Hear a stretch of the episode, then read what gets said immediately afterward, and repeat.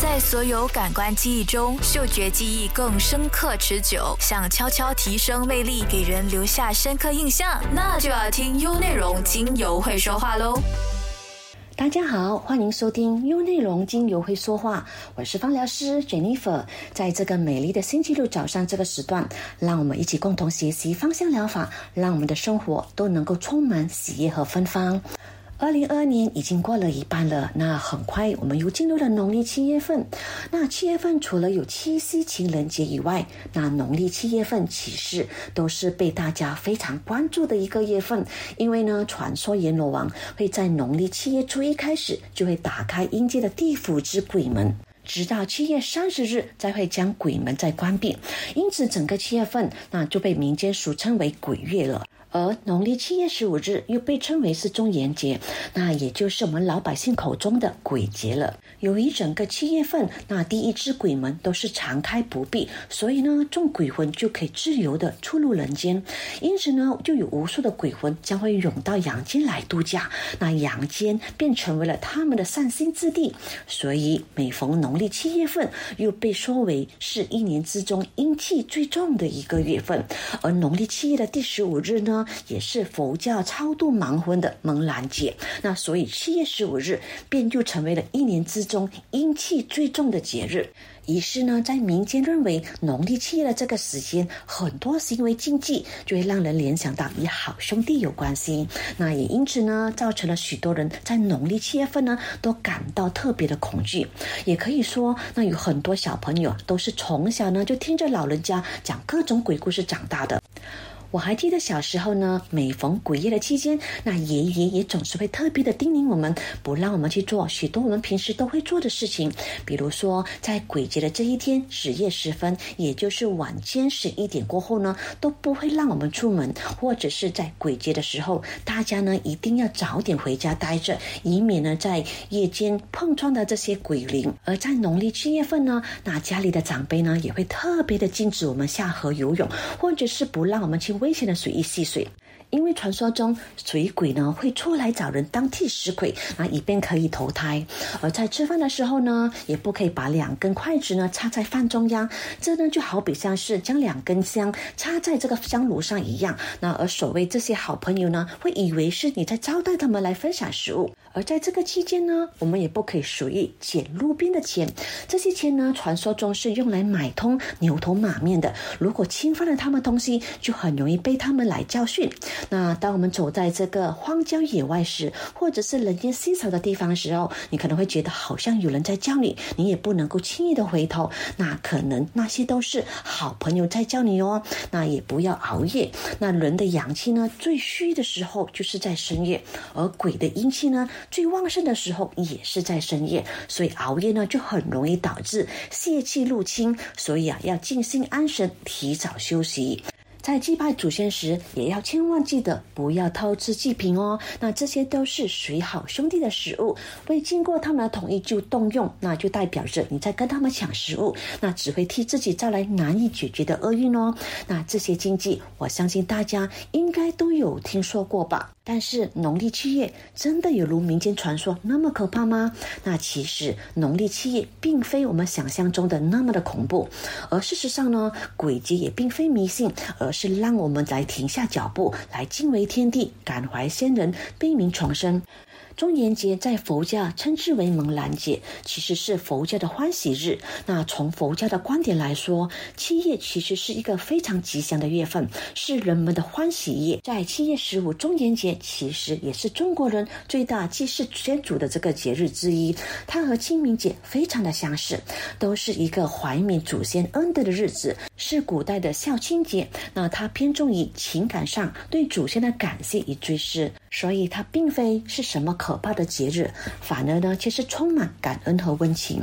那依照这个《门兰盆经》的记载当中，这是以佛头弟子穆金莲为了打救他那成为恶鬼的妈妈是有关系的。据传说，穆金莲的母亲她在生前做了许多的坏事，那死后呢就变成了恶鬼。穆金莲通过神通看到后，就感到十分的伤心。为了帮助让恶鬼道的母亲得到超拔，他便跟着这个佛一行事。便在每逢七月十五在盆中摆放了百味无果，来供养十方诸佛，那已成功的来帮助他的母亲解脱轮回的传说的由来。因此，每逢农历七月十五日这一天，佛教徒呢就会举行蒙兰盆法会，来供奉佛祖和真人，来祭度六道苦难，以及报答父母师长养护慈爱之恩。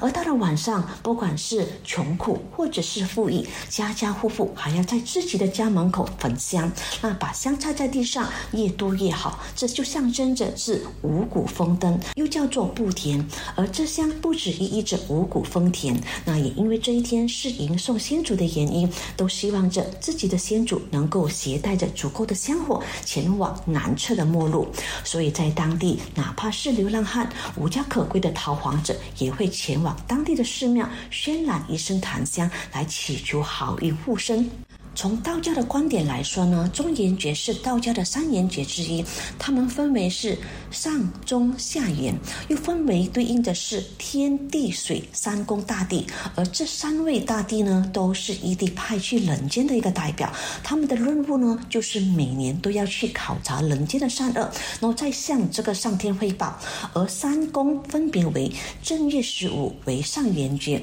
七月十五为中元节，而十月十五呢为下。下元节，而这三个日子就叫做三元节。七月十五为中元节，也是正值地宫的这个贺诞日，也就是说，中元节呢就是地宫地的大日子了。所以逢喜事当然就是普空同庆嘛。那于是整个农历七月份，那地府之门就被允许打开，就让亡魂呢也能够到繁华的人间来探视亲友，来接受祭拜或者是寻求供奉。那人们在烧纸钱或者是放河灯，正是为了给这些鬼魂出行提供方便，同时也帮助照亮冤魂脱身之路。据传说，在十五日这一天呢，如果有表现优良的盲魂，也将会获得赦免。所以，不少的道观呢，就会在这一天诵经做法来超度孤魂野鬼。所以，这一天呢，是一个祭祀祈福、赦免灾难的节日。因此呢，有在世的人就会在这一天给祖先们呢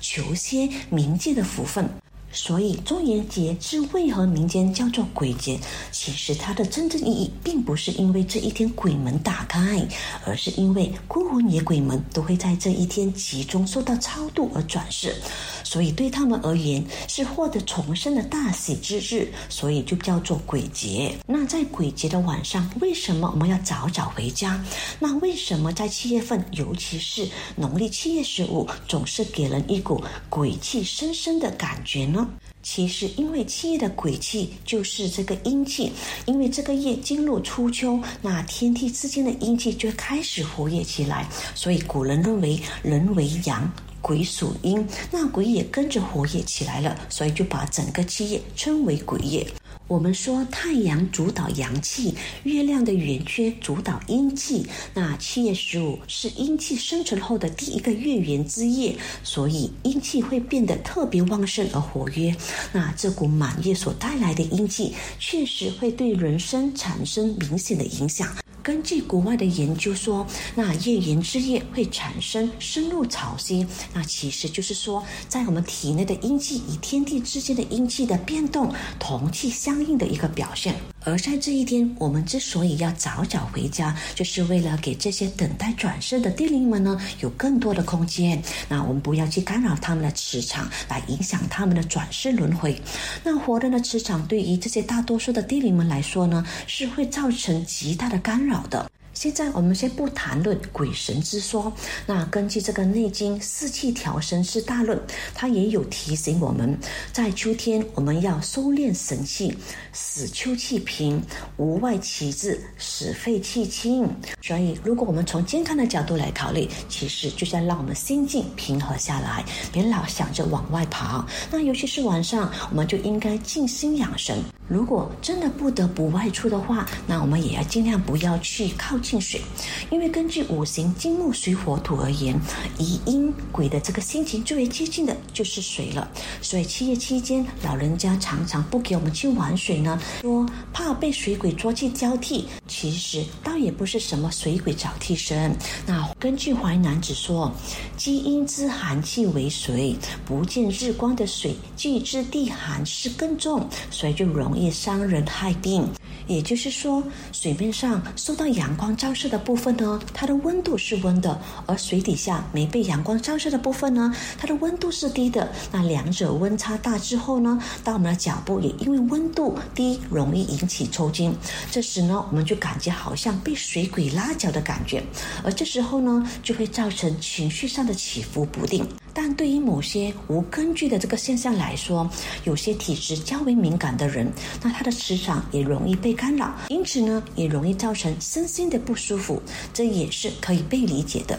所以，大家所谓的鬼，不过是阴气一种人格化的体现，就连科学也对它有独特的定义。不过，有一点可以肯定的是，如果你与这鬼无仇，他也不会吓你吧？所谓人不犯鬼，鬼不犯人嘛。虽然我们每一个人呢都害怕被鬼害，但你想想，在言语并没有我们想象在现实生活当中以人害人来得多吧？那其实与其易被被鬼害的工具，我们倒不如想想在现实生活当中如何防备被人谋害吧。就算你碰到鬼了，那你也很难被鬼所害。那所谓人正心正，让自己的阳气强大起来就好。俗话说，人怕鬼三分。鬼怕人七分，那这就说明了，所以鬼他怕你多过你怕他呢。而在道教经典里也有提到，那阴德深厚的人，他们不仅仅呢可以抗鬼，那同时他们运气呢一般都会比普通来的更好。这也是提醒大家平时呢就应该多行善，多积点阴德。那相反的，如果平时作恶多端，就会损我们的这个阴德。所以在这一天呢，那入夜之后呢，我们还是乖乖的待在家里，早些休养生息。吧，对身体是有有好处的。那尤其是那一些阳虚质、气虚质这类阳气偏弱、正气不足的人，更不要深夜出门了。其实净化和疗愈本意呢，就是我们日常的行为，而不是面对特殊的时期我们才临阵磨枪。但是如果你的体虚虚弱、胆小如我，又或者是感觉自己最近呢能量较低，或者是诸事不顺的朋友，而在这个月份呢，就可以加强深度的净化，多静心修炼和驱散低频来提升能量场，或者是加强自身的净化来提升免疫力。所以白天呢，我们可以多晒晒太阳。那据说，为了赶走这个阴气，古人呢都会在中元节的这一天，将屋顶的瓦片拿掉，让阳光可以照射进来，让阳气可以增加。因为呢，太阳是万物之源，它可以驱散一切的阴邪。中元节是因为阴气重，其实也是因为天地转换磁场，那夜沿空产生的这个深入潮汐，也容易使暴躁的人呢更加容易神经过敏，容易产生疑神疑鬼，或者是忧郁的人呢更加容易消沉。那其实除了农历七月份，即使在平时，我们也不难发现呢，有一些人经常也容易疑神疑鬼的，那总是感觉到某些事情呢，就像莫名其妙一样，像小鬼缠身一样，分不清。是为什么？但会一直备受困扰着。那其实。所以，我们生命中所遇到的意外、破坏、伤害的事件，其实它的背后呢，都有一些未曾被看见、转化的恐惧、负面信念。当这些负面信念或者情绪积累达到一定的程度，它就会在现实中显化出来。那当我们可以更加敏锐的去察觉到自己的恐惧的信念浮出来时，就可以及时去转化这些恐惧，让这些恐惧呢，能在能量的层面处理完成，对生活的影响就可以降到最小。最低，但是如果这些积累的并没有被拆解，或者是获得转化的恐惧的这些负面的信念，那接下来这些恐惧的能量呢，就会在我们身体层面上呢，渐渐的形成疾病。所以一切的疾病的背后都有一个情绪的根源。在整个农历七月份，我们人体的整体能量呢都是非常脆弱的，包括我们整个防御能力、抵抗素质都会变低，但因此呢就比较容易被趁虚而入。那么在这样一个特殊的时刻，芳香疗法又能做到什么样的作用呢？自古以来，芳香疗法都被受到瞩目，这包括像熏香也好、配香、药枕等，都受到人们的喜爱。而传统中的中药香疗，在这次的新冠状病毒肺炎的预防中，就发挥了它独特的价值。它和中医一样，作为一个古老又神奇的治疗方式，它主要的应用呢，就是精油回应治疗身体的问题。在当今的医学中，我们称之为植物芳香调理，也就是我们常说的芳香疗法。在中医的。《黄帝内经》最早期就将这个香薰呢作为一种治疗疾病的方法介绍于世，并将它称为香疗。那芳香疗法从它的广义上来讲呢，指的就是用芳香药物来预防或者治疗疾病，就是应用芳香药物透过嗅觉器官或者是我们的皮肤吸收而起到预防或者是治疗疾病的作用。它是属于一种外治法的一种。芳香疗法在外用途径呢，我们最常见的就有像包括像休息法、香配法、香身法，也就是透过精油涂抹，或者是环境香气法，也就是我们常说的这个香薰法等等。而在芳香疗法当中呢，其实有许多香气的这个植物或者是中药草呢，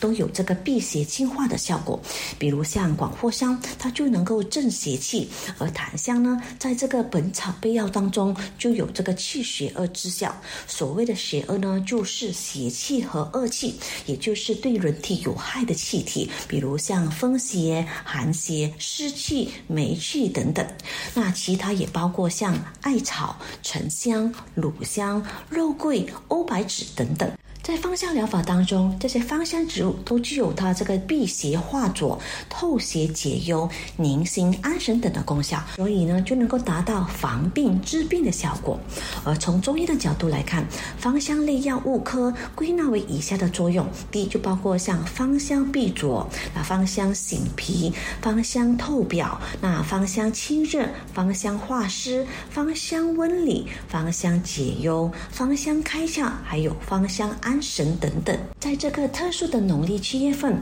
也代表着阴气、邪气、煞气在寒气侵袭之前，那我们就要扶住阳气，巩固正气，才能够避免邪气。那这时运用芳香精油来保护好自己的能量场，让我们气场能够维持在一定的强度，内心呢自然就也会比较踏实一些。那此时我们就可以尽量使用一些具有阳气强大的精油来净化周边的能量场，还有自己的。磁场来平衡自己的情绪，减轻自己的心理压力。除了在鬼月，平时呢，如果感觉到气场低迷、情绪低落时，走霉运时，或者觉得自己的能量欠缺时，又或者时常需要出差、旅行时，那精油就有着我们想象不到的能量。它是一种震动的能量，可以自由的进入我们身体进行调理、疏通，还有平衡。有了精油，我们即使在这个阴湿的七月份，让人担惊受怕的鬼节，那我们的身心灵也能够得到安慰，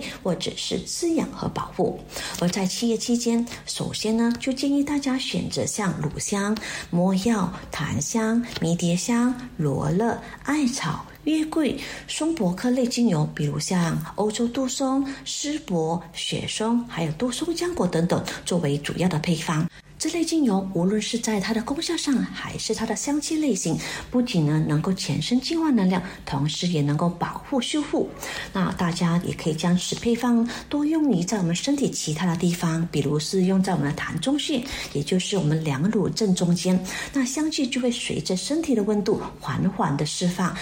怡人心脾、醒窍凝神，还有呢，涂抹在这个鼻翼两侧的这个迎香穴，以及这个两眉中间的印堂穴。而在居家的这个环境空间呢，也可以加入以上任何的两到三种的精油配方来做这个空间的熏香使用，这样可以避免呢绝大多数的低龄们来造访，又或者是选用一些阳气能量充足的像艾草。那天然的艾草呢，它的香气本身呢就正气非常的充足，所以自古以来呢都被拿来做做。驱邪，当然我们身体状态不好，或者是空气差，又或者是像现在的天气多日阴雨连绵，那阴湿重的时候，也可以多在家里扩香。那我们也可以在家里或者是办公室的环境中，相对一些阴暗或者是日照不足的地方，比如像厕所，就可以建议使用像艾草精油来做布香。如果家中没有扩香仪器的设备，那我们也可以利用非常简单的方式，就是将精油滴在卫生纸上，又或者是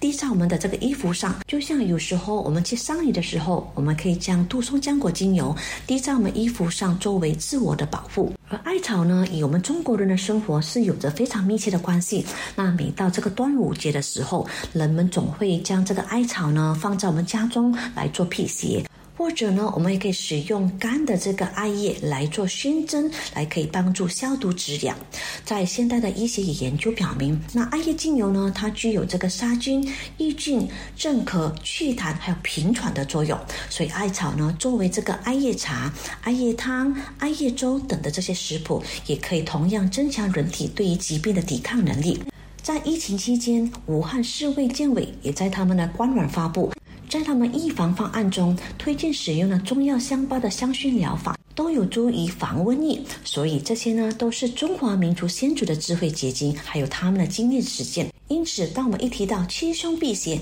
大家可能就会马上联想到艾草。艾草它有温暖祛湿、帮助血液循环的效果，所以中医的灸疗那经常会使用特制过的艾草，那方疗也经常使用艾草精油。不仅如此，那艾草呢，它具有特殊的香气，因此呢，也有不错的驱虫效果。因为蚊虫都不喜欢香草植物所散发出来强烈的气味，那只要应用气味的胶浓等精油，那就可以达到驱赶蚊虫的效果。而檀香自古以来呢，也被视为是具有驱邪正气、招财转运的良品。那也经常出现在我们生活当中。那比如像檀香手串、烧香祈福用的檀香。而在神圣的宗教场所当中，我们也经常闻到檀香，因为檀香呢可以安抚神经紧张还有焦虑，使我们呢可以放松，具有相当好的这个镇定的效果。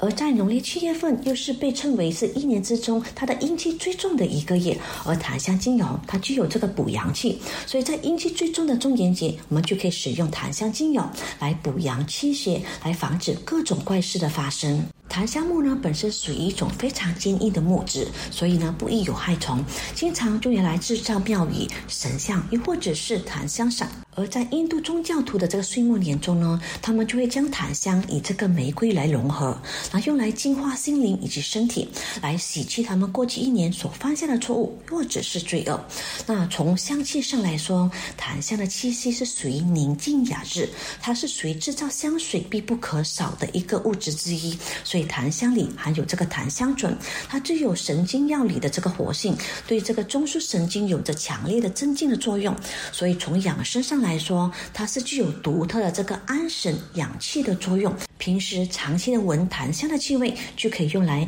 放松神经、安抚焦虑紧张的神经，它的镇静效果非常的好。那烦躁的人也可以多闻檀香，因此呢，就可以镇静、放松、清心、凝神，还有排除杂念。它给人祥和还有平静的感觉，所以在冥想祈福时，就能够帮助迷乱的心思找到定位，被视为是一。种正气也可以让人的灵气越来越旺盛，也就是人们常说的檀香可以通灵。因此，农历七月份呢，香汤适合使用檀香精油。在中元节的那一日早上起来，把一滴檀香精油涂在我们的手腕上，用来净化心灵、存心静主。晚上洗澡的时候，我们可以在浴缸里也加上一滴檀香精油来进行泡澡，能够达到这个驱邪正气、心神皆安的效果。我本身呢也。特别在这个农历七月份来使用这个月桂精油。在他的神话故事里，他有暗示到夜桂对圣精灵的能量。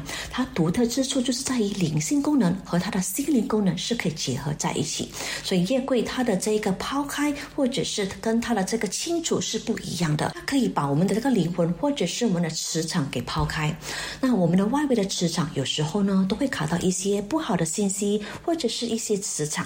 又或者是如果我们跟能量不好的人来往，比如说今天你跟了一个很会抱怨的人。喝了一个下午茶，那回家之后呢，你的外围磁场可能是会不太干净。此时你就可以在家里用夜桂精油来扩香。那同时，夜桂它会从你外围的磁场进入到你的身体，再进到你的心和你的心理的状态。它可以帮助你清除情绪的障碍。有些人在情绪的障碍里，或者是负面的思绪，很多时候是走不出来。这时呢，就可以借助夜桂精油来帮助我们抛开外围的磁场，还有清除我们情绪的障碍。通常孩子小幼儿是最本初的这个状态，那但是如果家里的大人情绪不好，或者是家里的磁场不好时，那孩子可能就会哭闹、不安定。这时候你在家里用夜柜扩香会很好。有时候我们家里的人带回一些不好的磁场讯息，我们也可以用夜柜来扩香。虽然夜柜它有净化空气的效果，但是它主要的并不是在净化空气而已哦。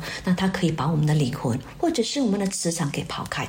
因为我们的灵性、我们的磁场还有心理是由我们的意念所构成的。而这些情绪和意念呢被抛开之后呢，我们才能够真正找到自信的清明，也就是显示出比较高级的智慧。所以它有洗调。还有抛光的效果，就像你的车子一样，除了洗车之外呢，还要去打一下光。那夜归能够帮我们的身心回到初始的光滑。同时，夜桂精油在我们身体上呢，夜桂主修的是三焦经络，是我们全身的通路。那如果我们身体也有高速公路，也会有一级公路或者是二级公路。那三焦经就是主管我们身体的这些管道，它包括我们的血管、所有的内分泌腺体，还有这个血液循环的系统。等等。夜桂精油在帮助我们外围能量场抛开以后呢，它就会进入我们身体，走入这个三焦经络，所以它能够带走身体污染物质，还有排除跟剥落。当我们进入农历七月这个时段，由于整个大地磁场会比较不稳定，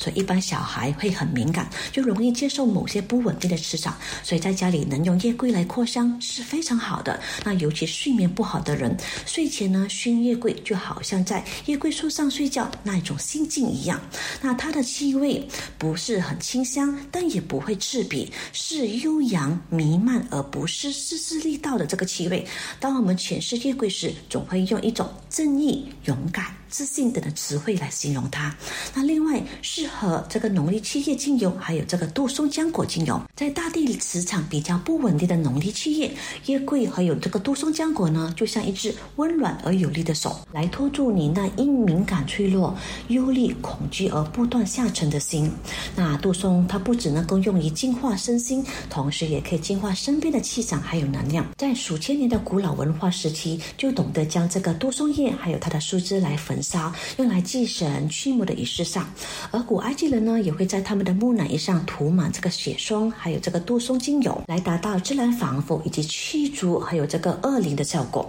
那它在生理上呢，除有利尿收敛的作用，杜松精油也有很好的杀菌解毒的效果。在早期呢，在法国的医院当中，它就会焚烧这个杜松枝，还有这个迷迭香来避免传染。但它最显著的效果呢，还是在于净化。多松浆果精油，它带有这个暖暖木质的香气，所以在净化实体空间，还是心灵空间，或者是驱散心中的负面情绪同时，都能够带给人有一种有力的支持，有增强意志力或者是自信心，那给人抵抗一种莫名恐惧的力量。它不只是在这类的节气时节，那我们当我们感觉到气场不好的时候，又或者是感到莫名心累的时候，我都。喜欢将杜松浆果精油加上这个迷迭香精油、乳香精油搭配起来一起做扩香，它的净化效果非常的好。那能够将原本的这个灰浊沉重的气场快速的清理干净，并且呢，它的香气很有这个宗教圣洁感。平时呢，也可以制作成喷雾，或者是用扩香器来进行扩香。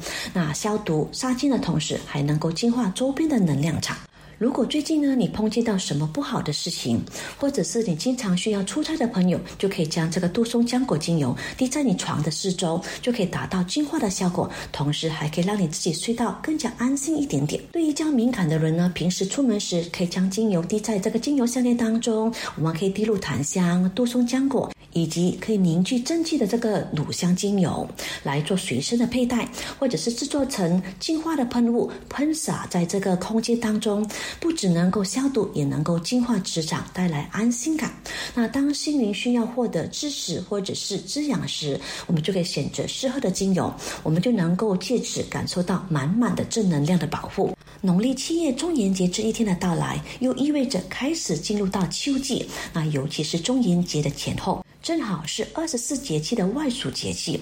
简单的来说，外暑节气正是夏秋之交，那阳气未完全的退尽，所以阳气乃在上，但是阴气已经出现。最直接呢就可以感受到我们早晚的这个温差大，那白天感觉到很炎热，而早晚呢就会比较凉，那人体的免疫力还有这个抵抗力就会低下。我们经常说事物都有一体两面的特质，那其实都遵守着万物皆有的阴阳组成的这个自然的规律，那人体也是不例外的。那我们人体真正的常态呢，就是阴阳相对的平衡下的这个对外的展现。所以，如果阴阳失衡的情况，我们人体的自身抵抗力就会处在这个低下的状态，就无法抵抗外来的这个邪气的侵入，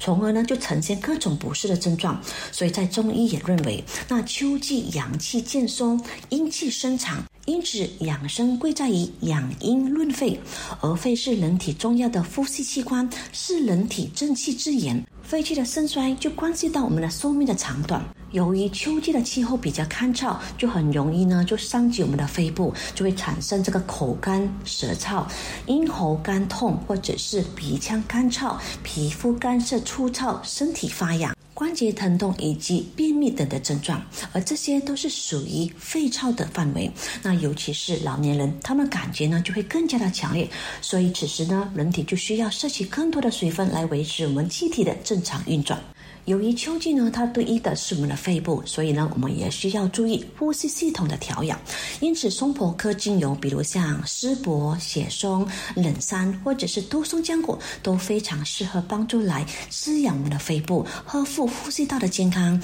那同时，木质还有这个松柏科精油，它带有强大的净化的功效，因此呢，也能在一年的这个后半段呢，来帮助我们身体做一次彻底的净化调理。在这个阴气生长的季节，湿气阴气也比较容易从我们的双脚入侵到人体，所以此时养生扶阳就显得十分的重要。那我们人们呢，就必须要做好以下的三件事情，就是补气、祛湿，还有健脾。今天就推荐大家三招扶正祛邪、补足阳气的方法。第一个方法就是泡脚来生阳。那俗话说，人老脚先老，人冷脚先凉。当天冷了，那阳气不足的人，他们最先就会有感觉，他们的脚呢也最先会感受到凉。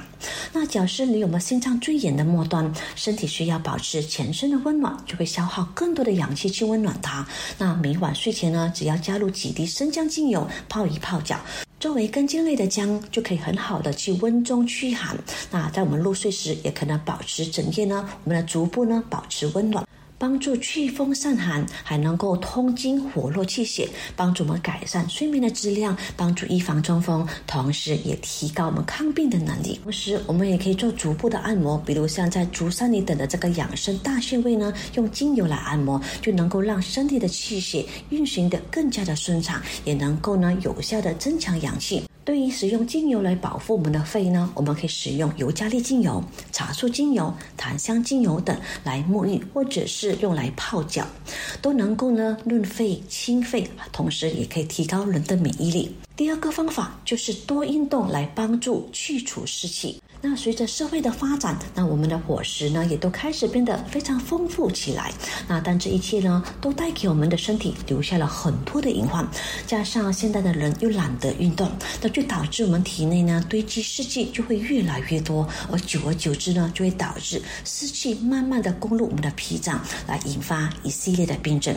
如果你经常感觉到手脚冰冷，那有胃胀气、脾胃功能很弱，容易胃感冒，那只要多运动就可。可以达到缓解，同时运动也有助于活化养血循环，来帮助增加身体水分的代谢，帮助排出体内的湿气。第三个方法呢，就是避免环境的湿气。我们体内产生湿气的原因，除了与我们身体自身的新陈代谢有关以外呢，最重要的一点就是我们生活的环境。如果我们经常待在潮湿、阴冷的环境当中，就很容易导致湿气入侵我们的体内。所以呢，我们日常生活中就应该多注意以下的事项，比如说不要直接睡在地板，因为地板它的湿气很重，就很容易入侵我们的体内，造成我们四肢酸痛。再来就是潮湿下雨天呢，我们尽量可以减少出门，因为雨水过多也会导致湿气过重。再来就是洗完澡后呢，一定要充分的擦干我们的身体，擦干我们的头发。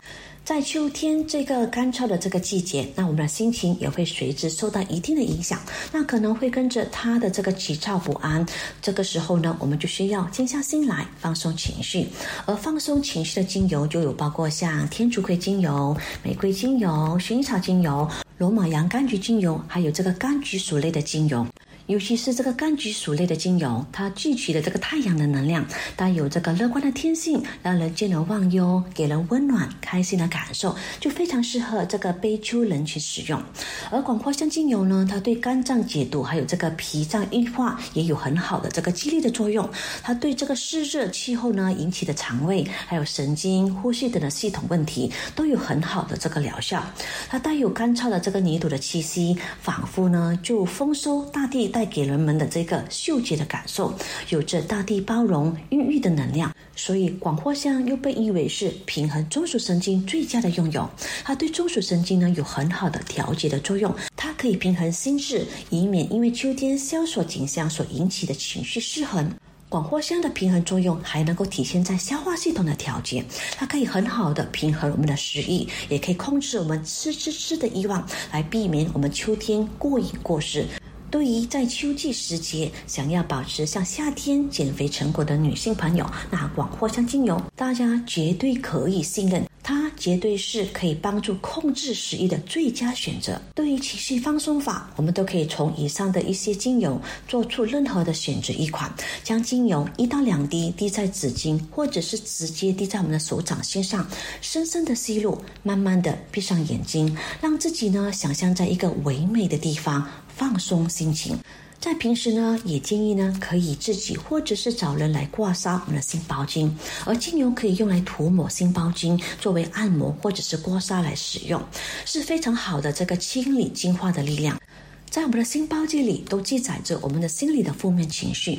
未经转化的心包经情绪一旦被阻塞，我们的心就不容易被打开。许多疗愈的方法，想要打开心轮，若我们的心包经没有适合的方式来疏通或者是清理，就算是我们的心轮被成功打开了，那它闭上也是早晚必然之事。在我们做身体清理、情绪释放的同时，我们可以在家中选择具有阳性能量的天然精油，比如像檀香、雪松、杜松浆果、艾草等等，一同来做扩香。那在整个七月来清理心包经的效果，会比其他时间强大数倍。因为七叶的能量已经把我们深层的恐惧都激发了出来，而浮出来的这些恐惧的情绪呢，就更加容易被清理掉。在这种秋高气爽的季节，我们时常都会感觉到自己的肌肤呢会很干燥，那是因为它极度的缺水，所以补水的护肤是首要的任务。那精油护肤法呢，我们可以将依兰依兰精油或者是茉莉精油一滴，甜橙精油一滴，以十毫升的基底油混合均匀。